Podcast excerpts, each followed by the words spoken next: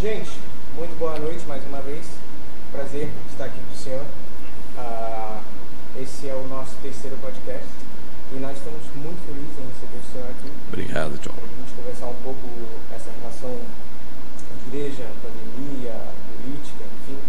É um cenário que a gente está vivendo totalmente incomum hoje no, no Brasil. E para a igreja é uma novidade. Isso aqui para nós é uma novidade Perfeito. muito, muito grande. Ah, ah, porque a si ela é um ambiente único. Por exemplo, você vai no, no estádio, você encontra muitas pessoas é, que, por um lado, ficam alegres porque seu time ganha, por outro lado, fica, uns ficam tristes porque o seu time perde. E na igreja nós temos um, um, um, algo que parecido. Encontros de pessoas de várias idades, é, como é que poder aquisitivo diferente. Perfeito. Mas são pessoas que olham um para o outro e se chamam de irmãos.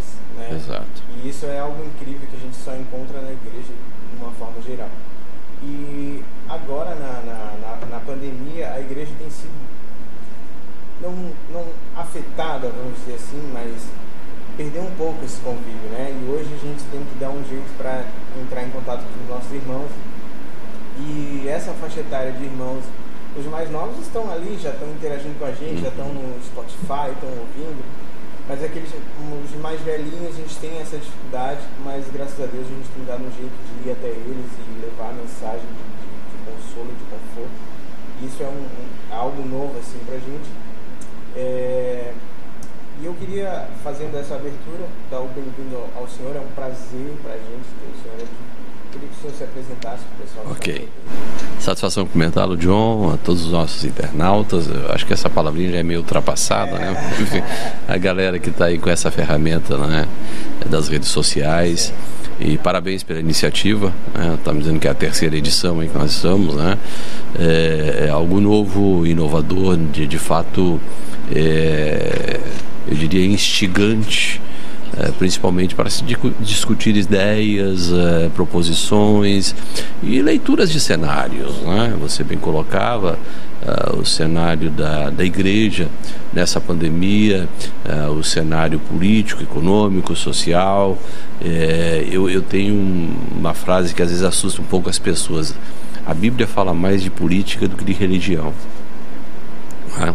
Nos seus 1189 capítulos, você vai encontrar mais narrativas ligadas à questão política, eh, de gestão administrativa, ou de guerras, eh, ou de preocupações com territórios, eh, do que efetivamente com a questão da espiritualidade. É claro que uma coisa não anula a outra, mas a importância do livro sagrado a temas que hoje, em alguns lugares, até é tabu né?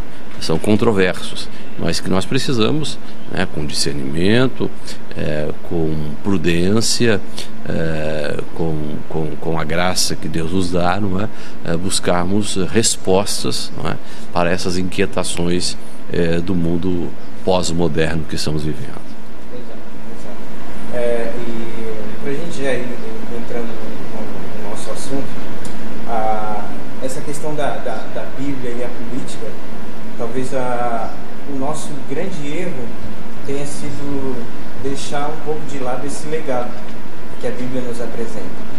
Ah, porque durante muito tempo a gente sempre ouviu a, a, frase política e religião não se misturam, sendo que ambas caminham junto. Uhum. E quando se faz esse, esse paralelo assim, a gente vê que a ascensão do povo de Israel era justamente, por, justamente porque eles eram um povo muito organizado politicamente. Né? Eles tinham leis que faziam com que as coisas funcionassem. Inclusive o maior legislador que foi Moisés. Inclusive, é, e é uma inspiração para todo mundo, a Bíblia, vamos dizer assim, né, nessa questão de organização.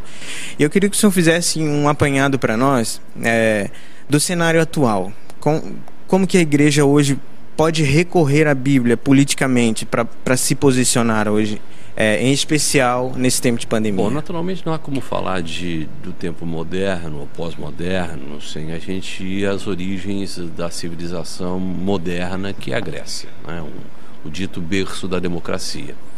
E nisso os gregos têm uma culpa, que é a tal da dicotomia, não é? em separar o profano do sagrado.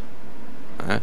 É, quando Paulo é muito incisivo quando diz: quer comais, quer bebais, ou façais outra qualquer coisa, tudo fazei para a glória de Deus.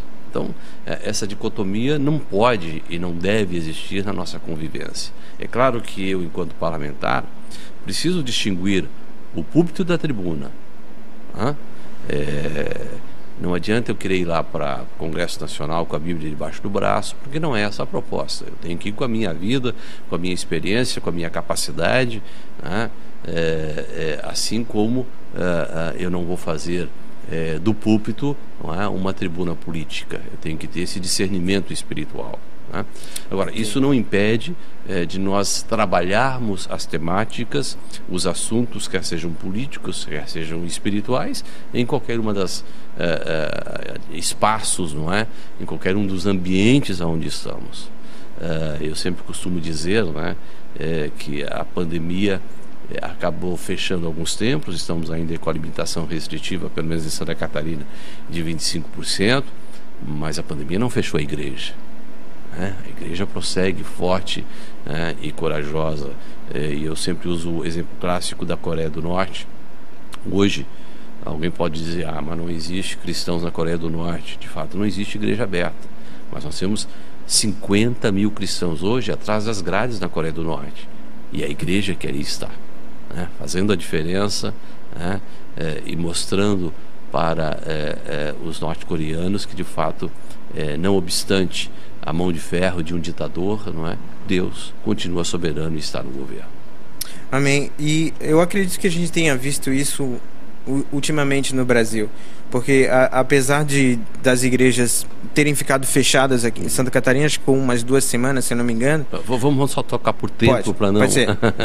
é. não, não, não, O pessoal faz essa confusão em igreja e templo e. É, é. Não, não, não, as, os templos ficaram Isso. fechados por, por uns dias e trouxe alguma dificuldade, assim. Mas a gente, aqui no Bela Vista em especial, a gente viveu alguns momentos que foram muito curiosos e marcantes para uhum. a nossa igreja aqui. Por exemplo, uh, enquanto a gente fazia as primeiras transmissões, o número de pessoas que aceitavam Jesus era algo incrível. Inclusive a mãe de um dos nossos ministros de louvor aqui.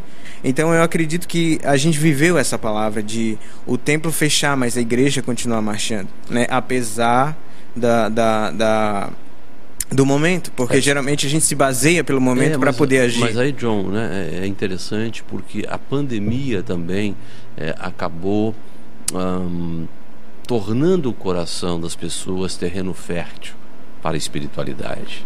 Né?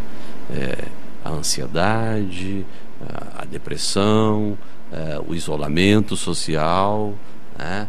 Uh, eu sempre digo que, eu não sei se você passou pelo corona, eu passei há não, cerca de um não. ano lá. Mas uma das coisas, eu, eu não tive nenhum, é, digamos assim, nenhum efeito colateral é, complicador, enfim, nem febre, nem nada. Eu soube que tinha coronavírus porque o meu motorista pegou e eu fui fazer o exame e deu positivo, né? A única é, digamos assim, um grande prejuízo que eu tive no coronavírus foi não poder ir no velório do meu pai, porque eu peguei numa sexta-feira, papai faleceu na, na, no sábado, eu não pude né, é, acompanhar o férito de papai. Mas é, é, é, interessante observar que a pessoa que pega o coronavírus, ela tem um sentimento de leproso, sabe? Não pode se aproximar de ninguém, ninguém pode chegar perto dela. Então, é esse sentimento de, de, de isolado, né? que acaba levando as pessoas a buscar né, o, o, o, desconhecido, o sobrenatural. E aí entra o papel da igreja. Né? É, indicando o lugar certo, o caminho certo, a proposta certa, a argumentação certa. Né? É, eu, eu, eu, até tenho uma frase que eu uso muito, ah, mas a igreja não ora e, e, e Deus não pode curar do coronavírus? Claro que pode. Nós cremos em milagres? Claro que cremos. Mas e quando o milagre não acontece? É, certamente muitos dos nossos internautas perderam amigos, é, vizinhos, é, conhecidos. E, e, aí como é que você explica?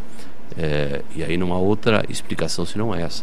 Quando nós é, não temos o milagre, nós mergulhamos na soberania. Quando nós não temos o milagre, nós é, descansamos na soberania de Deus. Né? Como disse Paulo, quer morramos, quer vivamos, somos do Senhor. Uh, top. Meu, É, essa, esse vai dar um bom corte. Porque a gente sempre fecha alguns assuntos e faz alguns ah, legal, pequenos cortes. Legal. Esse vai dar um bom corte. Legal. É, como que esses números têm chegado para vocês? É claro que como parlamentar nós temos a preocupação, né? É, é, do, do, do, ponto de vista sanitário e do ponto de vista de salvar vidas. Salvar, vida, salvar vidas é a prioridade das prioridades. Né? Nós estamos hoje em Santa Catarina, ultrapassamos 10 mil óbitos. Né? No Brasil, infelizmente, ultrapassamos uh, os 300 mil, é, mais de 2 milhões no mundo. Uh, nos preocupou muito também uh, o que o efeito que nós tivemos no último mês de fevereiro. Uh, só para que os nossos eh, internautas tenham uma ideia, porque a gente monitora isso com a Secretaria de Saúde no dia a dia. Nós começamos o mês de fevereiro, dia 1 com 15 mil infectados, né, vírus ativo, coronavírus, em Santa Catarina. Terminamos no dia 28 de fevereiro com 40 mil infectados. Então nós pulamos de 15 mil para 40 mil. E aí deu o colapso da rede hospitalar. Né? É, não há leitos suficientes, claro, faltou planejamento, faltou. Né? faltou uh, uh, uh, um preparo por parte eh, das autoridades, sim, claro, precisamos reconhecer.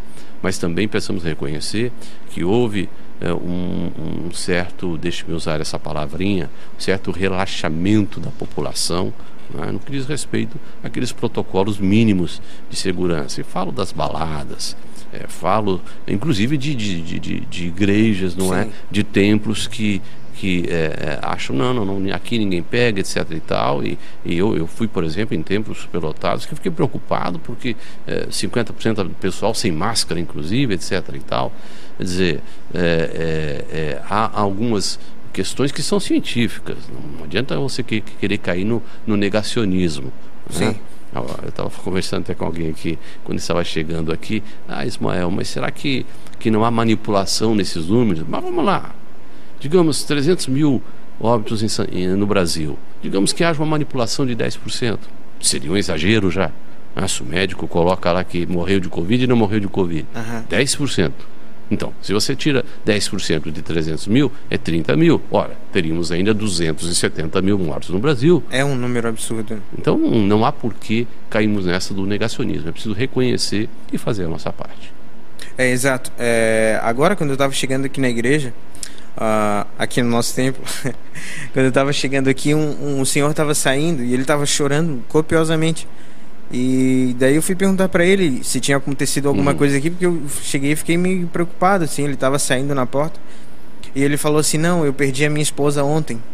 E eu tô com uma ah. dor, e eu tô com uma dor tão grande que eu não consigo ficar aqui dentro. Imagina. É, não, a, enquanto a gente montava isso aqui, a gente, o, o, a, as palavras dele continuavam Imagina. aqui. Imagina. Então, assim, é, imagina para um, uma pessoa que vem no, no local onde se encontra um, um, um, refúgio, onde ele pode se derramar na presença do Senhor e, e isso servir de alívio para a dor dele, e ele sair daqui de dentro falando assim: Eu não consigo ficar aqui dentro porque a dor é muito forte.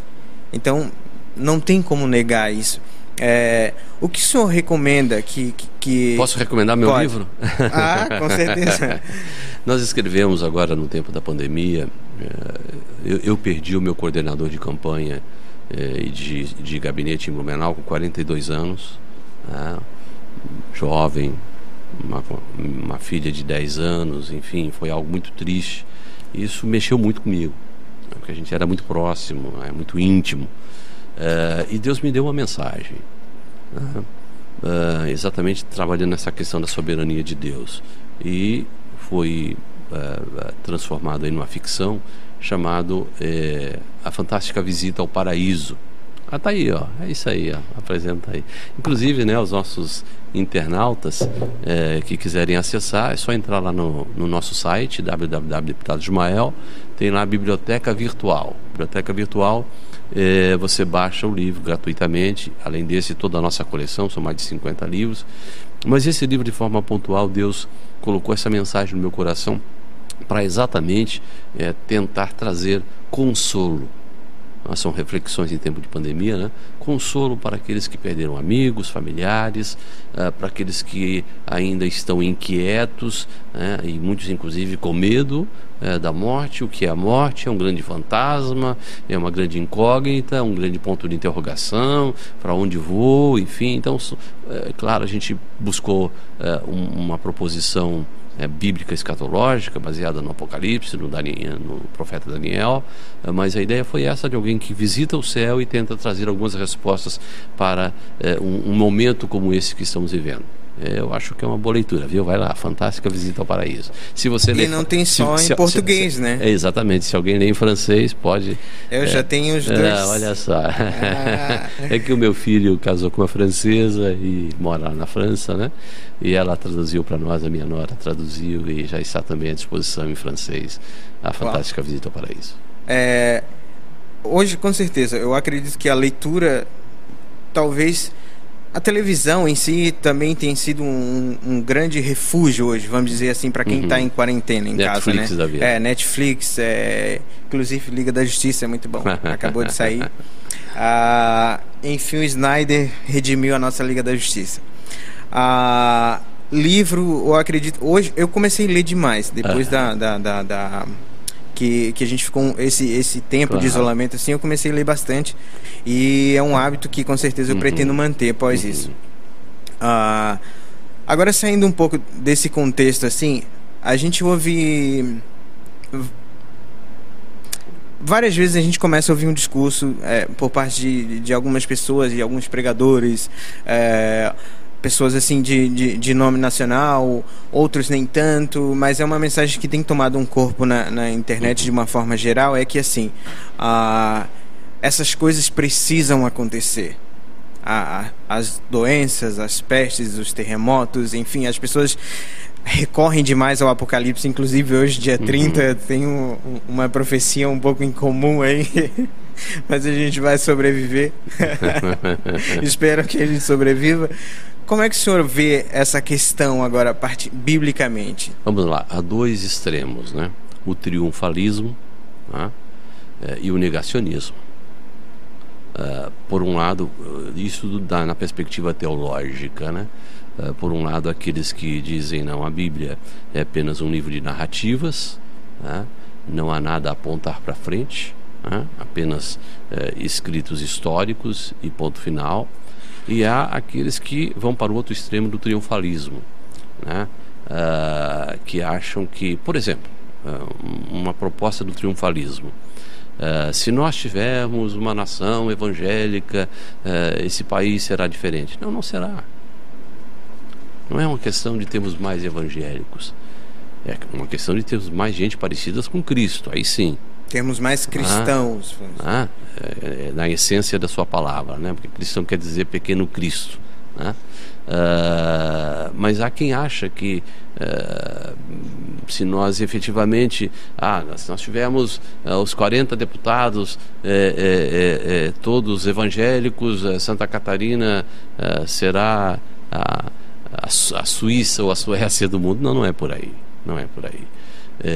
eu acho que é, um ateu pode ser tão competente quanto um cristão no parlamento. Né? É, no que diz respeito a produzir leis, no que diz respeito a gerenciar o Estado, a gestar a economia, não é essa a questão.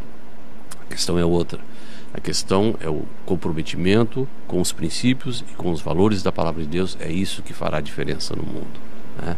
É, nós estamos lançando aí um, uma proposta até com o nosso amigo Antônio Lemos, você está nos acompanhando aí. Ele teve aqui terça-feira é, passada. Ah, nosso abraço aí para o Antônio.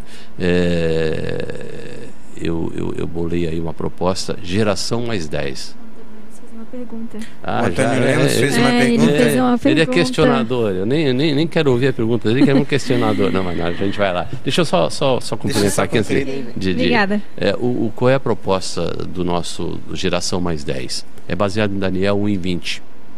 Uhum. E os quatro jovens que vieram de Jerusalém, foram deportados para a Babilônia, é, passaram por uma espécie de vestibular, né?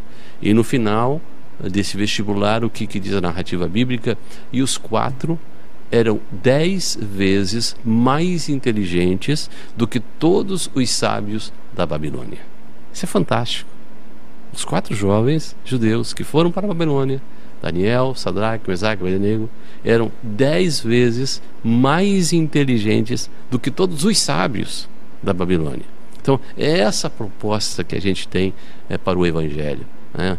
Um Evangelho é, que, e aí eu dou exemplo de papai, teve apenas seis meses de ensino formal, mas no entanto se tornou um autodidata, escreveu livros, pregou em mais de 40 países, foi 27 anos presidente da Convenção das Assembleias de Deus de Santa Catarina, foi vice-presidente das Assembleias de Deus no Brasil. Né? Então isso é, é dependência do sobrenatural?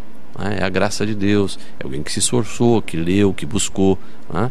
uh, mas que é, é, é, independente do diploma na parede, é? independente é, da credencial, é? teve a graça e a autoridade do bendito Espírito Santo e é isso que nós precisamos para essa geração.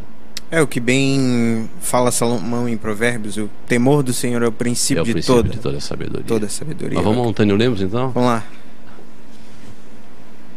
Ele fez a seguinte pergunta: Como hoje a igreja pode ser relevante na pandemia e em época de perseguição política? É um campo minado, mas vamos é, lá. Lemos, lemos. Daí ele fez agora um comentário também. Estamos acompanhando um excelente papo, sim. Será excelente esse projeto. Nota 10. Ah, Uou. perfeito. Nota 10 por geração, mais 10. Vamos lá. então, é, é, é, o campo ideológico é um campo muito perigoso. Né? Eu sempre digo que é campo minado. A igreja não pode é, estar nessa polarização. A igreja não é do Bolsonaro, a igreja não é do Lula. A igreja é do Senhor Jesus. Né? Então nós temos que ter muita cautela. Eu não estou dizendo que um cristão não pode ser de esquerda ou que um cristão não possa ser de direita. Né? São é, princípios é, e valores do ponto de vista de uma perspectiva é, cultural política. Né? O que nós não podemos é, Jesus e aí esse é o ponto central. É Jesus não se submeteu às correntes políticas da sua época, nem de fariseus, nem de saduceus. Né? Ele estava acima e ele continua acima de qualquer perspectiva ideológica. Então é essa nossa paixão por Jesus que vai nos dar a graça de falarmos com quem é da esquerda ou com quem é da direita. Né? Nós estamos acima disso do ponto de vista espiritual. Aliás, como diz Paulo, estamos sentados nas regiões celestiais. Então, é, é claro que nós temos que ter é, discernimento, é, é, é graça, prudência né? no campo ideológico, e o Antônio é, Lemos é muito inspirado nessa questão e lê muito sobre questões é, políticas, etc. E ele, tenho certeza, vai concordar comigo, né, que é, nós precisamos de uma geração que esteja acima das nuances das cores política-partidárias. Então, aproveitando que o, que o Lemos deixou já essa no ar, então já vamos aqui para a próxima. Ah, nas duas últimas eleições, é, tanto aqui para os municípios quanto é, Brasil, a, a igreja teve um, um, um papel muito importante, muito. É, e com certeza agora também a igreja vai ter um papel muito importante. Então, como que a igreja pode se posicionar hoje para sair dessa polarização que a gente vive Primeiro, hoje? não ser massa de manobra, nem de um lado nem de outro. Né? É, eu sempre digo que o papel do cristão, ele, eh, eu poderia resumir, eu posso até ser simplista nisso, mas em três tópicos. O que fazer num período eleitoral, por exemplo? Né? Orar, participar, quer como candidato, quer ajudando alguém, é? e terceiro, ter discernimento na hora de votar. Não tem outra opção. Você não pode é, se omitir do seu papel de cidadão. Ah, não, eu não vou me envolver. É a história da televisão, a história dos meios de comunicação. É, é, ah, não, não vou assistir televisão porque lá só. É a caixa da água e a torneira. Se você colocar água suja na caixa da água, aí já é água suja na torneira. Né? Os americanos dizem é, é, é, lixo para dentro, lixo para fora. Né? Essa é a perspectiva é, que a gente vê na política. Então, quando você se alimenta de uma fonte saudável, bíblica e política, você vai ter condições também de falar, é, de propor e de ser luz né, em meio a densas trevas que estão vivendo do ponto de vista político e ideológico. Ok. Uh, dentro dessa questão, como que você uh, uh, poderia aconselhar hoje, por exemplo, a juventude cristã hoje, justamente nessa escolha política? Porque é, se olha para a maioria da juventude cristã hoje, elas têm é, a aproximação com alguns com alguns discursos que são usados como, com, justamente para isso, para modelar uma massa. Principalmente a questão do feminismo, mais ou menos nessa linha assim, de feminismo. Como você aconselharia hoje a juventude cristã na hora de votar? É pautar a sua vida por princípios. Porque os princípios estão acima das cores ideológicas. Se eu falo dos princípios cristãos, dos princípios bíblicos, por exemplo, nós não é, negociamos com a questão da vida. Por isso, não aprovamos o aborto. Então, isso é ponto é, é, é, é, é consagrado, não é? E que nós não abrimos mão, certo? vamos dar um outro exemplo aqui. A questão que foi muito debatida nesses últimos anos da ideologia de gênero muita gente que acha que é uma invenção, etc. Não, a ideologia de gênero é um, um, um ensinamento que começa lá com Karl Marx, né? É, quando ele dizia que é, a vitória é, do comunismo está na desconstrução da família tradicional. Então lá começa. E aí depois vem vários filósofos trabalhando isso, até chegarmos nos dias atuais é, com essa proposta de que menino não nasce menino, menina não nasce menina, o sexo é uma construção social, hoje você pode vestir uma roupa, amanhã você veste outra, enfim, é, é uma proposta absolutamente é, é, de desconstrução daquilo que nós efetivamente entendemos como um pilar da sociedade, da civilização. Então, há princípios que é, não obstante a sua opção ideológica, você, enquanto cristão, não pode abrir mão, sob pena de você estar efetivamente é, comprometendo a sua fé, comprometendo a sua intimidade com Deus. Ah, exato, show. Ah, a Argentina, recentemente, eles aprovaram o aborto, né? É, é possível hoje, é, como parlamentar, o senhor enxerga alguma movimentação hoje para forçar isso também no Brasil? Sim, principalmente vindo do STF. Né? O STF já deu sinal verde para a aprovação do aborto no país. Né? Então aí sim vale a pena nós termos um congresso é, atento a isso, né? E aí falo de evangélicos e católicos que têm se reunido é, nessa, nessa intenção pela vida, pró-vida, né?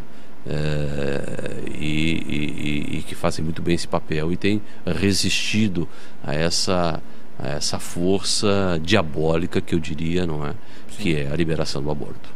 Ah, como, no caso, isso se paute hoje, a, a, a, por exemplo, coloca-se em votação. Hoje vamos decidir se aprovamos ou não definitivamente para todo o Brasil como que a igreja pode se posicionar? Porque a igreja, eu acredito que a igreja, falando de um Sim, modo claro. geral, é, precisaria se posicionar. Ir para rua. Ir para rua. rua. Ir para rua, sim. Por que não? Ah? Se o movimento é, LGBT o faz, é? se o movimento de liberação das drogas o faz, por que nós não vamos fazê-lo? Em nome da vida, sim, vamos fazê-lo. E precisamos fazê-lo. É? Eu gosto muito do exemplo de Jesus. Jesus estava nas praças, Jesus estava nas ruas, Jesus estava à beira-mar, né? não se trancava é, é, numa caverna é, como fez Elias. Né? Pelo contrário, estava lá no meio do povo.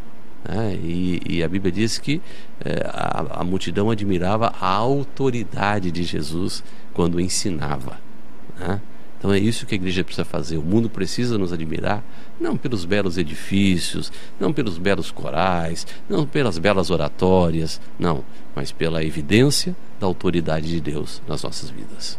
Ah, bem, dentro de tudo que tem se levantado no Brasil contra família, ah, até mesmo contra a própria igreja, só não acha que falta um pouco da igreja na rua? É, hoje. É, é, isso que eu estava colocando, né? É, nós é, vivemos um movimento e aí é, talvez. Eu vou falar agora da Igreja Evangélica Assembleia de Deus, Sim. que é o meu berço, né? É. E, inclusive, Dela a gente pode. É, eu escrevi inclusive um livro sobre a história da Assembleia de Deus no Brasil e Santa Catarina, Raiz da Nossa Fé, que está à disposição também lá. É, o que, que nós temos? Talvez muita gente não, não saiba disso. Quando Daniel Berg e Gunnar Wing chegaram no Brasil, eles tinham autoridade para pregar, para ministrar, para abrir igrejas, mas eles estavam proibidos de se envolver politicamente. A legislação da época não os permitia, assim como não permitia aos padres da época se envolverem politicamente. E essa, essa tradição eh, vinda é, é, do poder político influenciando a igreja, eu estou falando aqui é, de, de, de, de, um século, né, 1910, acabou influenciando os primeiros cristãos, os primeiros líderes da Assembleia de Deus no Brasil e de outras igrejas tradicionais, né, porque os missionários que vinham por causa da sua cidadania podiam perder, podiam perdê-la se se envolvessem politicamente, então os seus discípulos seus seguidores também tomaram para si essa cultura e acabaram não se envolvendo. E a igreja se fechou, é? ou o templo se fechou dentro do, do edifício. Sim. Né? Uh, graças a Deus, aos poucos nós conseguimos superar. E aí eu vou dar um exemplo que talvez muita gente também não conheça. O primeiro deputado evangélico eh, em Santa Catarina, né? eh, Paul Wright, né? inclusive o, o plenarinho da Assembleia Legislativa é, leva o nome dele, homenagem a ele. É, Paul Wright era filho de missionários americanos que vieram para a região de Joaçaba, meio oeste catarinense, e começaram a evangelizar ali. Uh, e depois o, o, o, Paul Wright ele é, foi para os Estados Unidos, era filho de americanos, enfim, estudou, se preparou tal, veio para o Brasil, foi convidado para trabalhar no Diário Oficial aqui e logo se envolveu com política e é, foi o primeiro deputado eleito em Santa Catarina evangélico, né? pelo menos que eu, eu, eu tenha conhecimento. Isso estou falando da década de 60, perfeito? Uh, e o que aconteceu? Um dado interessante. Ele, ele, ele era tão popular, né? ele se envolvia tanto como cristão. Né? Eu conheci o filho dele em Curitiba. Uh, ele era tão apaixonado por Jesus que ele se envolveu muito com movimentos populares. Ele criou 48 colônias de pescadores naquela época, no litoral de Santa Catarina. Né? E isso começou a incomodar o status quo, né? a, a, a, o comando é, político de Santa Catarina. Né? A oligarquia catarinense, um jovem é, evangélico, super influente, influenciando, né? E coincidiu com a chamada ditadura militar. Eu estou falando agora já dos anos é, 66, 67, 68, 69, é, mas só resumindo a história, foi o primeiro é, e, e, o último, graças a Deus, é, deputado que foi caçado. Por quê? Porque ele, ele saía lá das audiências na colônia dos pescadores e vinha para fazer o discurso na Assembleia Legislativa. E às vezes não dava tempo de colocar a gravata e aí, como eles não encontraram nada, assim como não encontraram em Daniel, né, para acusá-lo, profeta Daniel, o que, que eles encontraram no Paul Wright? Decoro parlamentar por fazer o discurso sem gravata. E foi caçado por causa disso. Felizmente agora nós tivemos a oportunidade de, num ato simbólico, é, é claro, é, é, é desconstruir esta cassação que houve. Mas ele foi caçado. E por, por ter sido caçado, começou a ser é, viver na clandestinidade, teve que ir para o México, etc.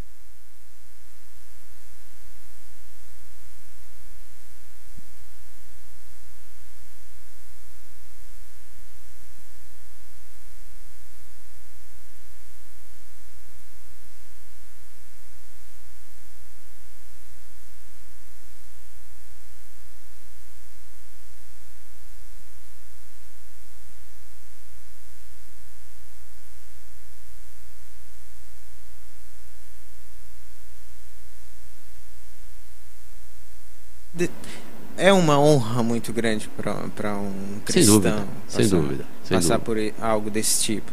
Ah, e é uma história que os catarinenses não conhecem, mas que está aí. Né? Sim, exato. De repente, talvez não conheçam um, um pouco por culpa nossa, é. vamos dizer assim, né? Eu acredito que a gente deve honrar um pouco melhor os nossos heróis, né? Vamos dizer a assim. Memória. Às vezes a gente pega algumas literaturas de, de, de Spurgeon, o que quer que seja, e às uhum. vezes as pessoas. Os heróis estão no presente. Locais, a gente não, é não consegue ter esse, esse valor.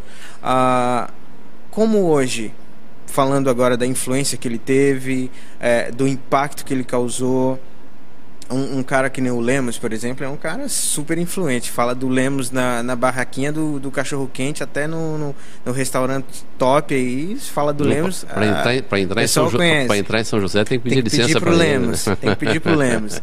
Ah, como é que a gente faz hoje?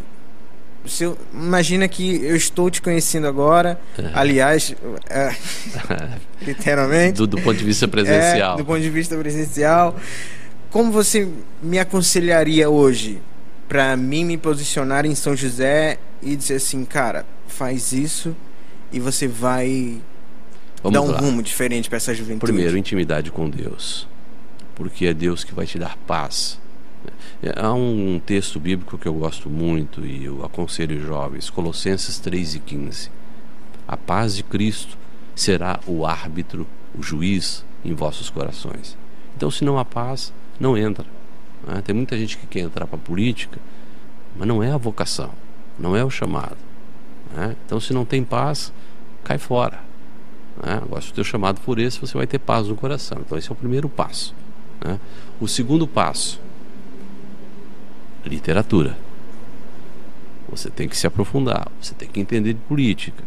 Né? Política não é alguma coisa que cai do céu assim, não, agora sou um político, não.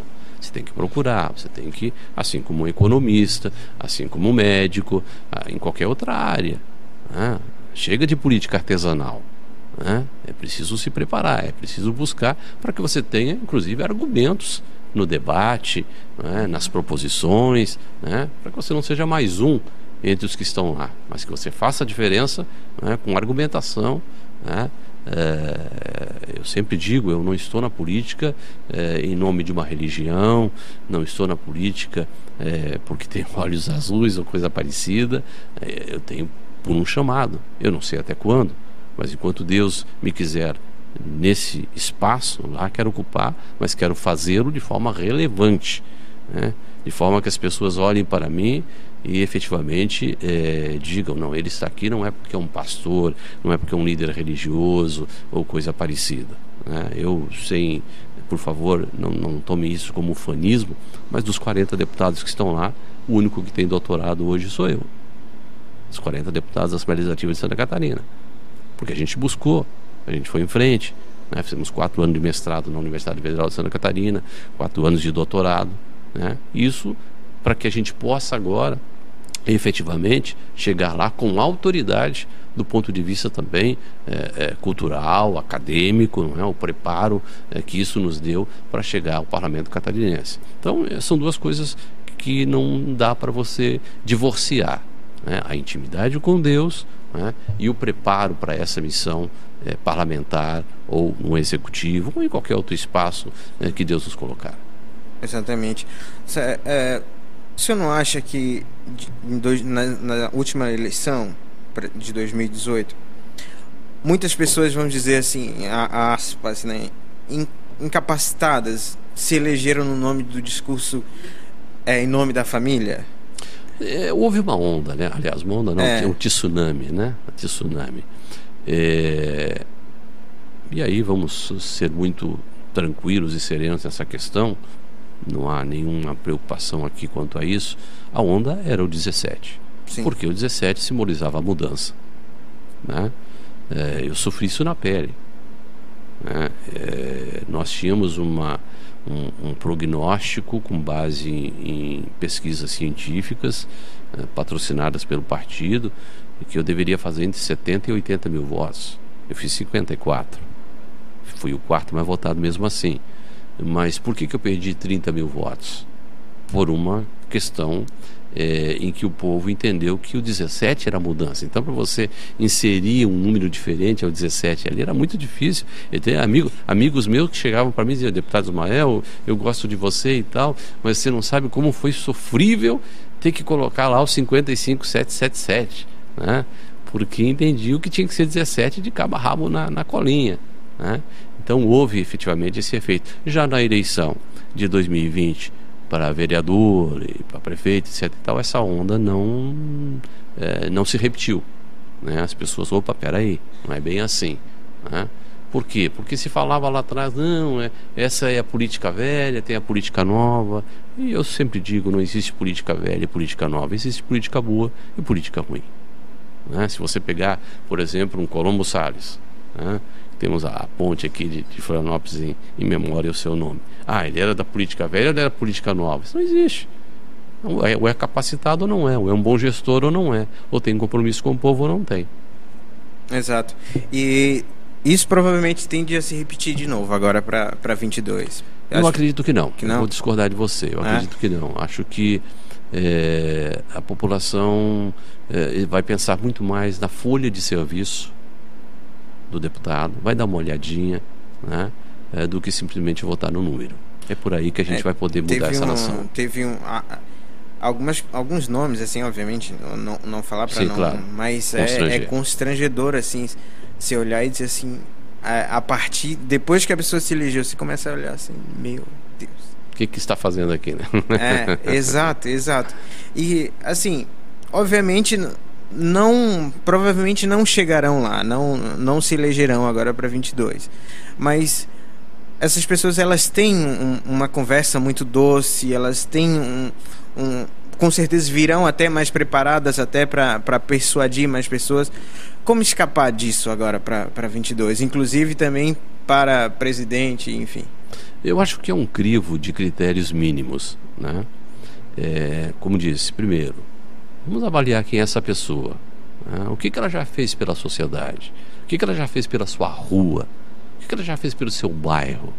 O que, que ela já fez pela sua igreja? O que, que ela já fez pela sua associação de moradores? Né? Esse é o primeiro ponto. Qual é a relevância que ela já teve na sua folha de serviço prestada à comunidade? Segundo, quais são os princípios que ela defende? Quais são os valores que ela defende? Porque é isso que ela vai defender lá no parlamento ou no executivo. Né? É, terceiro, é, efetivamente, qual é o, o, compromisso dessa pessoa é, com aquilo que eu defendo enquanto bandeira? Quais são as minhas bandeiras pessoais? Qual é a bandeira da igreja que eu frequento? Qual é a bandeira da associação de moradores? É, seja lá saúde, educação, a questão da drogadição, que é um tema fantástico para a gente abordar, enfim. É, é, qual é o... Ah, não, ele é, é, é, é a favor da liberação das drogas. Opa, já não joga no meu time. Né? E eu tenho argumentos para isso, para fazer o contraponto do porquê da não liberação das drogas. Então é por aí que a gente vai conseguir. É, é claro que o, o, o, governo humano é falho e nós nunca vamos ter um governo perfeito, né? mas pelo menos nos aproximar daquilo que nós chamamos de uma sociedade razoavelmente ideal para se viver.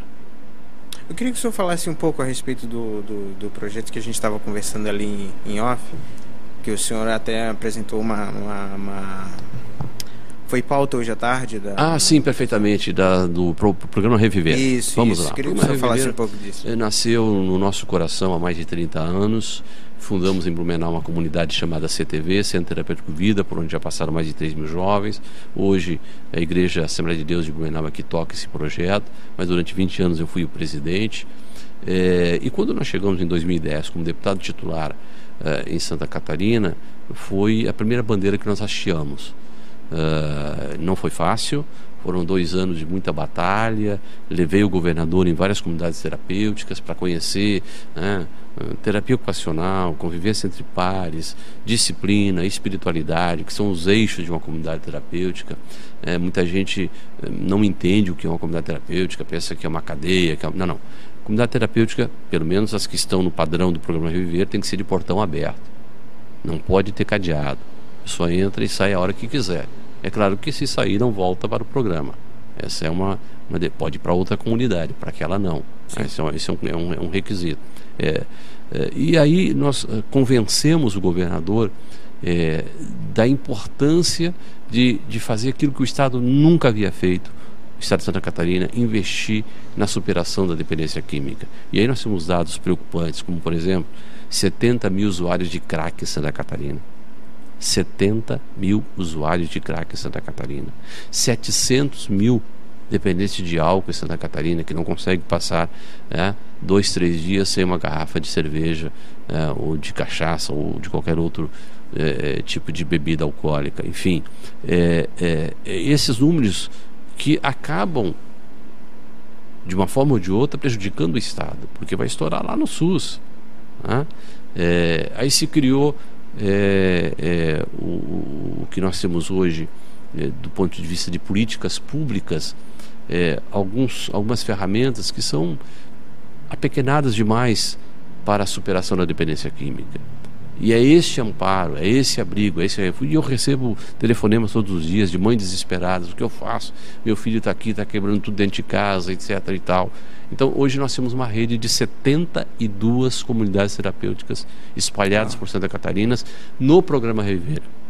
O que o programa Reviver faz? Hoje é, hoje é gerido pela pela Secretaria de Saúde, mas é bom dizer que ele foi implementado pela FAPESC, a Fundação de Amparo e a Pesquisa do Estado de Santa Catarina, portanto é um programa científico. Né? Você tem que ter lá o psicólogo, tem que ter o assistente social, todo um aparato né? para é, que não, é, não para que não se torne um, uma, uma eu sempre chamo de, de, de porta de, de, bancária giratória não o menino tem que ir lá e tem que ficar os seis meses os nove meses do programa é aí que está o sucesso Aqueles que permanecem à plenitude do programa, nós temos conseguido índice de 63% de recuperação. Isso é fantástico. Se você for num CAPS, por exemplo, você vai encontrar 5% de recuperação. Então, a comunidade terapêutica já mostrou, nós temos, graças a Deus, mais de mil no Brasil, e em Santa Catarina foi, aliás, pioneira, uma das pioneiras, um dos estados pioneiros eh, no país em comunidade terapêutica. A primeira surgiu aqui em 84. Então, nesses seis anos de programa Reviver, nós conseguimos acolher em Santa Catarina mais de 20 mil jovens. Uau! Ah, isso é muito gratificante. É. Isso é muito gratificante. O Estado paga 10 eh, vagas por comunidade terapêutica, até para que não vire negócio, Sim. certo? Mil reais a vaga. Então, a comunidade tem lá 10 mil reais por mês para manter essa equipe técnica de qualidade né? e oferecer as condições mínimas do ponto de vista sanitário, etc. e tal, de uma comunidade onde a pessoa vá, se sinta bem e queira ficar. Uau, cara. Nossa, são informações que às é. vezes a gente e a gente perde. tem a gente tem frutos belíssimos. Hoje o meu, por exemplo, meu chefe de gabinete em Blumenau, que coordena o meu gabinete, foi um menino que saiu aqui de Florianópolis e se internou numa comunidade terapêutica em Pinhalzinho, lá no oeste catarinense. Ah, ficou lá um ano, é, se sentiu tão encorajado que montou uma comunidade terapêutica lá. Eu ajudei a montar a comunidade terapêutica. Hoje ele deixou é, a comunidade sendo tocada por uma, por uma ONG e eu o convidei para estar conosco. E ele é inclusive um pastor hoje é, itinerante, enfim, pregador excelente, é, com mais de 20 anos de superação da dependência química. Então são esses resultados que nos alegram e que nos dizem que estamos no caminho certo. Nossa, nossa, a gente é. precisa de, de mais é. de mais histórias assim, de Perfeito. conhecer mais projetos assim, ah, até para que a gente também se empolgue a se envolver mais né, nessa parte, né? Porque geralmente é, a gente estava, o Lemos falou uma frase aqui semana passada que a gente se acostumou a um cristianismo de prédio, né? De, que a, difícil. É, o que a gente conhece como igreja é uhum. ter que chegar às sete e meia, ah. né? para começar o culto. E... e... é o que diz Paulo, né? Não sabeis vós que sois templo do Espírito Santo. Então, é. onde você vai, você leva a igreja. Onde você vai, você leva o templo. É, e isso que é, que, que é poderoso demais, porque com certeza não é não, não são só as ideias com certeza não é só o projeto com certeza não é só uh, uh, o lugar que você coordenou e iniciou. Com certeza existe algo existe um, um, vamos colocar assim de uma forma mais mais gospel mais crentez vamos dizer assim. Existe uma unção sobre isso né? Que faz com que a, a, a pessoa mesmo que, que esteja ali por seis meses nove meses ou uhum. até menos. E essa, e essa unção, foi bem lembrado, e essa unção ela aponta em duas direções a semente e o fruto. Né? Então, quando a semente é, é ungida, né, é. cai na terra boa, ela produz resultados. É, isso é inegável. As pessoas às vezes criticam e a gente vê reportagens aí, etc. e tal. É claro que existem comunidades é, terapêuticas, eu diria assim, clandestinas, é, que aplicam castigos é, e a gente vê absurdos que acontecem em Brasil afora. Mas é, a gente entrou com o programa Reviver exatamente para qualificar as comunidades terapêuticas. Né? Para que elas tenham um corpo técnico é para que tenha um aspecto científico, sem abrir mão dos princípios e dos valores espirituais que efetivamente levam à transformação da pessoa. Show. Alguma pergunta? Opa! Manda. O que o deputado tem feito para contribuir com os catarinenses sobre o coronavírus? É, essa pergunta é, é uma pergunta muito apropriada. Eu diria que nós levantamos e dormimos com a preocupação do coronavírus. Né? É, eu vou dar só um exemplo. É, esse final de semana eu viajei 600 quilômetros a Chapecó é, para dar assistência ao centro avançado de coronavírus lá de Chapecó, onde está hoje talvez a maior preocupação do Estado. Né? Então, essa tem sido a nossa preocupação. É, é, eu consegui, através de emendas impositivas, o que é uma emenda impositiva? É aquilo que você coloca no orçamento do Estado a cada ano e é, no ano posterior o governo paga é, as entidades que você encaminha via prefeitura. Então, a, a 80% das minhas emendas positivas foram para, para a rede hospitalar. Sexta-feira passada eu estava, por exemplo, no Hospital São José, é, em Criciúma levando recursos. Na quinta-feira eu estava no hospital é, de Morro da Fumaça, conseguimos 42 camas super modernas. Elas estavam todas enfurre, enferrujadas. Enferrujadas, perdão. Enferrujadas, é, é, obsoletas, e nós conseguimos 42 camas através de uma verba de 100 mil reais. Então, é esse trabalho prático não é? de ajudar a rede hospitalar é, que a gente tem, tem feito. E, é claro, também a fiscalização do governo e, sobretudo agora, é, a questão da, de do, do, do, dois, duas operações fundamentais que nós entendemos que o Estado não pode abrir mão, que é a testagem e as vacinas. Né? São os dois caminhos. Eu tenho cobrado muito, inclusive, o governador disse que tem o governador que saiu, né? então somos com uma nova governadora a partir de hoje, mas é, é, o, até então o governador dizia que tinha 300 milhões de reais é, reservados para a compra de vacinas. Nós insistimos muito que esse recurso fosse aplicado, por exemplo, no magistério. Por quê? Porque nós temos hoje 500 mil alunos na rede estadual. Se você conseguisse vacinar o magistério, você vai criar uma barreira no estado de Santa Catarina. Né? Então são ações como essa que a gente tem procurado. Hoje, por exemplo, quem acompanhou o, o nosso discurso na Assembleia Legislativa, a gente é, fez uma proposta também para vacinar pessoal das comunidades terapêuticas. São mais de mil funcionários, que, que é uma, uma, uma entidade é, de saúde presta serviços de saúde e que precisa estar protegida porque está na frente né, é, da batalha aí na questão da preservação daqueles que são acolhidos nas comunidades terapêuticas. Então esse é o nosso dia a dia no enfrentamento aí da pandemia. A próxima? Próxima. É, como chegar nas informações reais sobre o candidato diante de tanta fake news? É, aí é um outro tema, fake news, né? é, eu acho que há muitos instrumentos né, que você pode é, trabalhar do ponto de vista investigativo. Né? Família. Né? De onde? Qual é a origem dessa pessoa? Será, será que não caiu de paraquedas aqui em São José? Né? Qual é o, o, seu envolvimento com a comunidade? Né? É, é, o velho, é o velho ditado, né? Quem fez fará. Né? Então, se tem passado, vai ter futuro. Então, acho que a primeira avaliação é essa: qual é a folha de serviço prestada à comunidade? E aí, um segundo momento, avaliar é, o seu discurso, os seus argumentos, as suas metas e os seus princípios. Uau! Mais alguma? Tem só um comentário. Gosto da frase: enquanto respira, tem jeito. É. Quem que fez esse comentário? A Isa Keila. A Isa Keila. Um abraço, Isa, tá sempre acompanhando a gente. Ah, e tem um amigo meu É o João. João, um abraço pra você. Ele me cobrou da João última. foi o primeiro que colocou o comentário aqui. Boa noite, John. Ah, João. Ele, nossa, é um cara fenomenal. Gosto muito Dá- dele. dá pra fazer Amanhã você tá me devendo café. Dá pra falando fazer uma dupla sertanesa, John e João. Olha. ele não canta bem, acho que ele nem canta. É, tá bom. Deputado, é possível hoje, para a gente ir fechando um pouco esse Vamos assunto de, de, de, de pandemia e depois a gente re- retomar um pouco para a igreja e fechando a gente já tá mais de uma hora É. já, né? É, o- Ah, O- o papo vai longe, né? Vai longe, né? É, é possível tipo, olhar para trás assim e fazer uma previsão de como estaria Santa Catarina, né? de como estaria o Brasil hoje sem essa pandemia? Sim. Eu acho que não só o Brasil, o mundo, né? É, Ah, você vê que o Brasil caiu 4% do PIB, né? O mundo todo teve queda.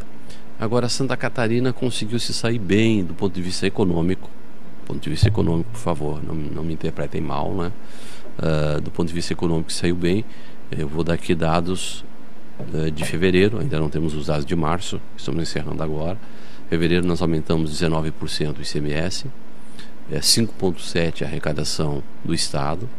Ah, a exportação de frango, por exemplo, aumentou 35% no mês de fevereiro. Nós estamos com 1 bilhão e 600 milhões eh, de superávit né, em caixa.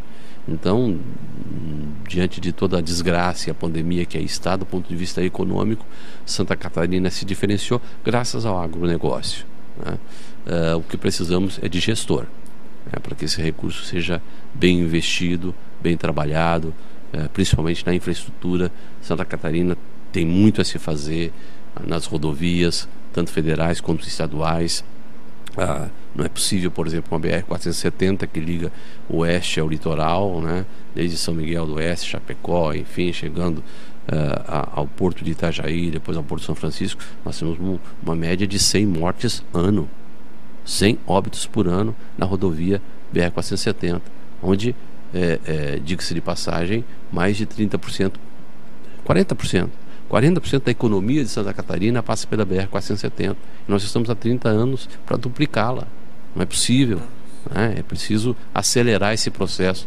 E aí nós temos cobrado muito também da bancada federal, os 16 deputados federais, os três senadores, para que possam efetivamente é, é, acelerar esse, esse passo para que até final de 2022, no máximo, a gente tenha a duplicação, por exemplo, da BR-470. Aqui na, na região nós temos o anel viário, é possível nós continuar né, com essa eh, eh, com esse es- estrangulamento aí eh, eh, eh, da rodovia da 101 aqui na Grande Florianópolis. Então é preciso acelerar projetos como esse. E o governo do estado precisa dar a sua contribuição nas SC, né, que muitas delas estão intransitáveis. Ok. Ah, agora falando um pouco sobre. ah, voltando aqui pra gente fechando e falar um pouco da igreja assim. Ah, obviamente não, não me entendam mal, não tentando colocar a igreja como prioridade nessa questão de forma alguma.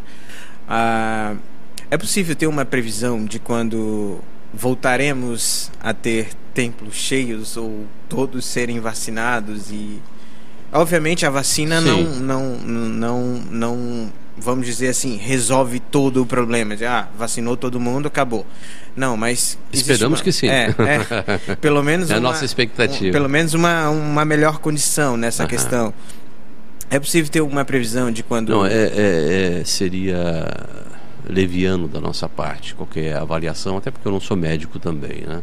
Mas os médicos que nós temos consultado, ah, inclusive parlamentares que o são, é, a perspectiva é de que a partir de abril comece a diminuir essa curva. Estou falando de Santa Catarina. né? E nós estamos torcendo para isso.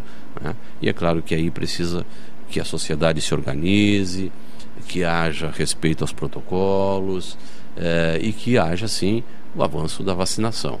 Está provado cientificamente. eh, quem toma a primeira dose eh, já tem uma ampla condição eh, de, de, de proteção de ir para uma UTI, por exemplo. Né, e com a segunda dose, isso aumenta em até 70% né, a eficácia das vacinas. Então, é, tem muita gente até que olha assim, ah, mas a ciência, etc. E tal. E deixa-me aqui puxar por Jesus. Né? Jesus disse o seguinte: os sãos não precisam de médico. Isto é, Jesus acreditava na ciência. Sim. Ele está dizendo: olha, os doentes precisam de médico, sim. Ah? Os são não precisam de médico. O que, que fica embutido aqui, né? O que, que está na entrelinha? Os doentes precisam de médico. Então, vamos sim, é, é claro, com sem perder a fé, sem perder a expectativa do sobrenatural, da intervenção de Deus, é, mas Deus deu inteligência aos homens. E aí entra a ciência. Uau.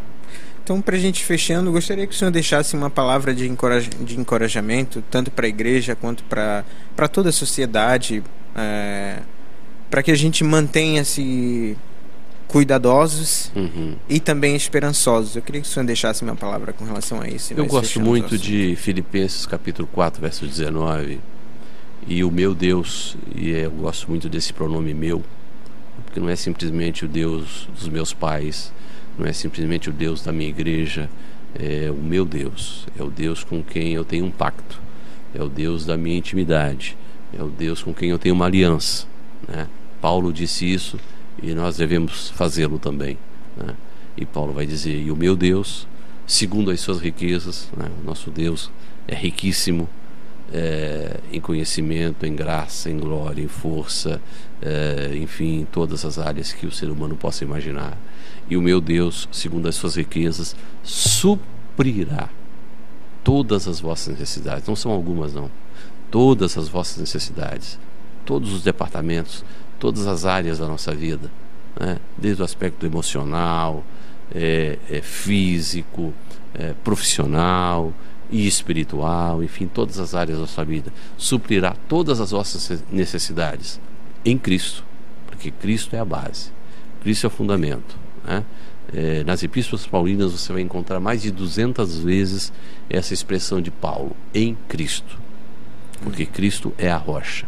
Né? E eu concluo com as palavras do sábio Salomão: O nome do Senhor é rocha verdadeira e o justo correrá para ela. Uau, amém. Foi um prazer ter o senhor aqui com a gente, tá? Sempre que tiver boas notícias, comunique a Rose, a Rose nos comunica. E, e será um prazer receber o senhor aqui novamente. Se alguém quiser falar comigo, 47 9 9625 2828, você fala diretamente comigo, não é com o meu assessor não, você fala comigo, esse é o nosso telefone, não é da Assembleia Legislativa, esse telefone é meu, eu que pago a conta, pode telefonar a qualquer hora, ok? É, WhatsApp é, com o gabinete. Né? É, WhatsApp é coisa do anticristo. Também aproveita. É, não, é, o WhatsApp é coisa do anticristo, viu? Não era o Pix? É, não, não, não. Mas uh, você fala direto comigo no celular, ou então, se quiser ser mais um pouco retrógrado, pode mandar o seu e-mail também, voaciação arroba é, deputadosmael.com.br, estamos à disposição né, para conversarmos e o, entra no nosso site também, estamos aí para buscar e servir. Instagram fazer... também? Instagram, Instagram também, Facebook, temos mais de 40 mil seguidores no Face, enfim, estamos aí procurando é, prestar conta do nosso mandato. Eu acho que o político cristão não pode se esconder. Né? Não pode ser político Copa do Mundo, que aparece há quatro anos. Não, eu faço 10 mil quilômetros por mês. Né? rodando todo o estado de Santa Catarina, buscando servir, estar presente e é claro que as redes sociais ajudam muito também. Sim. Foi um prazer ter o senhor Satisfação, aqui. Satisfação, João. Tá ok. Uh... Vamos lá. Um é abraço. Esse toquezinho. Então esperamos ter um papo. Um abraço aí a assim todos. Não é, não é aos nossos astronautas, né? Aos é. nossos internautas. é. um abraço. Aí. Um abraço, pessoal.